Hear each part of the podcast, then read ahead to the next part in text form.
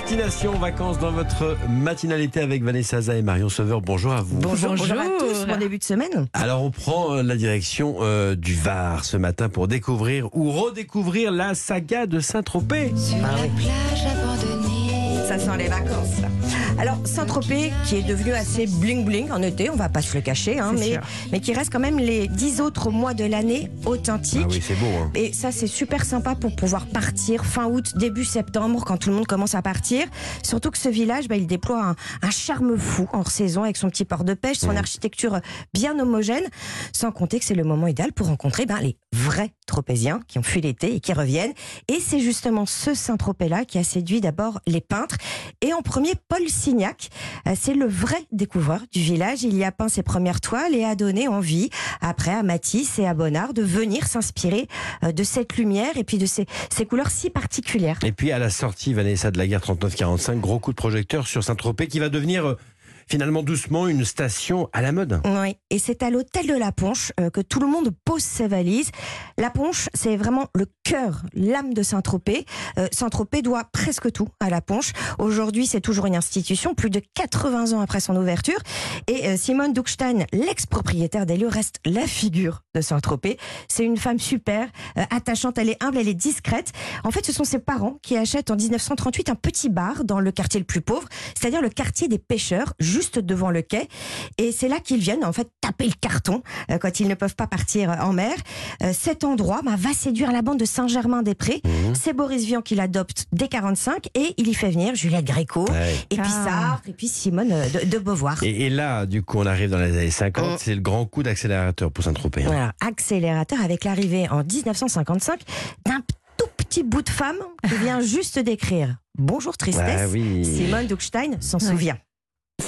Parce que elle avait lu euh, que Sartre et Simone de Beauvoir étaient venus, que Paul Éluard adorait l'endroit et que dans un petit euh, jardinet à ciel ouvert, euh, placé derrière le bar, il euh, récitait ses poèmes.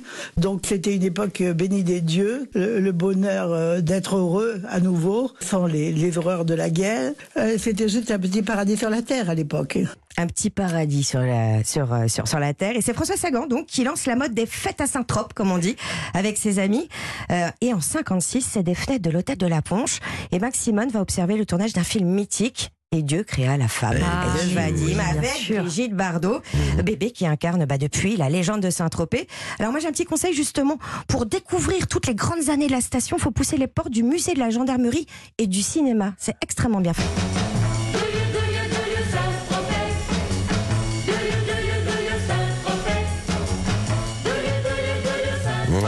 Quel déhanchement Eh, Vous êtes en forme, pas mal. Alors, Est-ce qu'on peut toujours euh, poser ses espadrilles à, l'hôtel de la Ponche alors Oui, alors il vient tout juste d'être rénové dans son intégralité, mais toujours avec cette ambiance maison de vacances, c'est un peu luxueux évidemment, euh, mais familiale surtout parce que ce sont deux familles qui perpétuent l'histoire, les Saltiel et les Sayer, voilà, qui, qui donnent beaucoup de leur cœur dans tout ce qu'ils font. On n'oublie pas d'aller manger des tropéziennes, hein, surtout. Bah oui, forcément. Marion est toujours là quand il faut manger. Vous aussi. Et quand revient l'été à Saint-Tropez?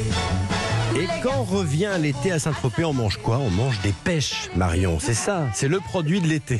Exactement, la pêche c'est un des fruits incontournables de cet été. Ouais. Bien juteux, au goût sucré, à la peau veloutée, et surtout le fruit à noyau préféré des Français. Ah, Est-ce que c'est votre fruit à noyau Alors moi, je préféré? préfère le brugnon. Ah, Parce que la, peau de la pêche me. me- Moi j'aime les jaunes. Ah mais oui, moi aussi je préfère les jaunes, je suis Ah ouais. d'accord. Alors la pêche est un fruit très ancien, originaire d'Asie, on la cultive en Europe depuis le Moyen Âge. Mhm. La France est le plus grand producteur de pêche d'Europe à partir du 15e siècle et aussi surprenant que ce soit, c'est l'île de France, la région phare de Ah bon production à l'époque. Oui, ah oui. ouais, ça c'est une info. Aujourd'hui, il existe quatre familles de pêche, donc les blanches, les jaunes, les plates, les pêches de vigne aussi. Il ne faut donc pas confondre la pêche avec la nectarine et, Eh, le brugnon. sûr. Nectarine qui est apparue dans les années 70. Sa peau est donc toute lisse, comme, euh, comme vous venez de le dire, euh, Thierry. Quant au brugnon, à la peau également toute lisse. Mhm. Son noyau adhère à sa chair, alors que celui de la nectarine s'en détache. C'est pour ça qu'il a beaucoup moins de succès aujourd'hui. Et pour choisir une pêche, il faut la sentir. Elle doit dégager un très bon parfum. Mhm. Surtout, ne la conservez pas au réfrigérateur, sinon elle va devenir farineuse. Bah, évidemment. Comment on la cuisine alors? Bah aujourd'hui, je vous propose de, de changer de la pêche en dessert et de la cuisiner en accompagnement de côte de porc, le Ah, tout au barbecue ou à la plancha. Mm. Alors on commence par s'occuper de la marinade des côtes de porc. On mélange la moutarde au curcuma, cumin et curry. On ajoute un peu d'huile d'olive. On badigeonne les côtes de porc de cette marinade. On laisse au frais pendant au moins deux heures. Les pêches, on les découpe en quartiers. On les enrobe d'huile d'olive. On les enfile alors sur les brochettes. Et sur un barbecue bien chaud, on fait saisir les côtes de porc. On les retourne une fois. Et à côté, on fait cuire les brochettes de pêche. Elles doivent être bien dorées. Oh. Et on passe à table ensuite, bien sûr. Allez, l'astuce du chef. Aujourd'hui, c'est au chef pâtissier Sébastien Godard, installé à Paris. Il nous donne ses conseils pour transformer des pêches en un sorbet minute avec trois ingrédients au plus. Mon astuce pour utiliser des pêches en pleine saison au meilleur de leur maturité, vous pouvez les mettre dans un blender, donc deux pêches, avec à peu près un verre de glaçon. Vous faites tourner assez grande vitesse pour réduire la glace euh, et les morceaux de pêche que vous avez coupés. Et vous pouvez mettre une cuillère à café de sucre cassonade, si nécessaire. Et vous mangez ça en fait comme un milkshake, mais sans le lait, avec uniquement du fruit. Vous aurez un sorbet minute assez savoureux. Ce sorbet ne se conserve pas, il faudra le consommer immédiatement. Et dans ces pâtisseries donc qui sont à Paris, Sébastien Godard propose cet été une tarte aux pêches bien juteuse et fondante. Les pêches sont posées sur une pâte feuilletée garnie euh, de pâte de crème d'amande, pardon. Sébastien Godard propose également un sorbet de pêche blanche réalisé avec un peu de jus de citron. Ça c'est pour réveiller les papilles. Donc ça c'est dans les deux pâtisseries du chef, rue des Martyrs et rue des Pyramides. Marion, peut-être une deuxième adresse Oui, je vous emmène euh, dans, dans le nord, à Mar-en-Barreuil. Ouais. Les chefs Camille Et Diego Delbec de chez Roseau proposent un dessert tout en fraîcheur à la pêche blanche. Les dés de pêche sont marinés dans un mélange d'huile d'olive, de miel, de citron, déposés sur un biscuit pain de gêne aux amandes fraîches.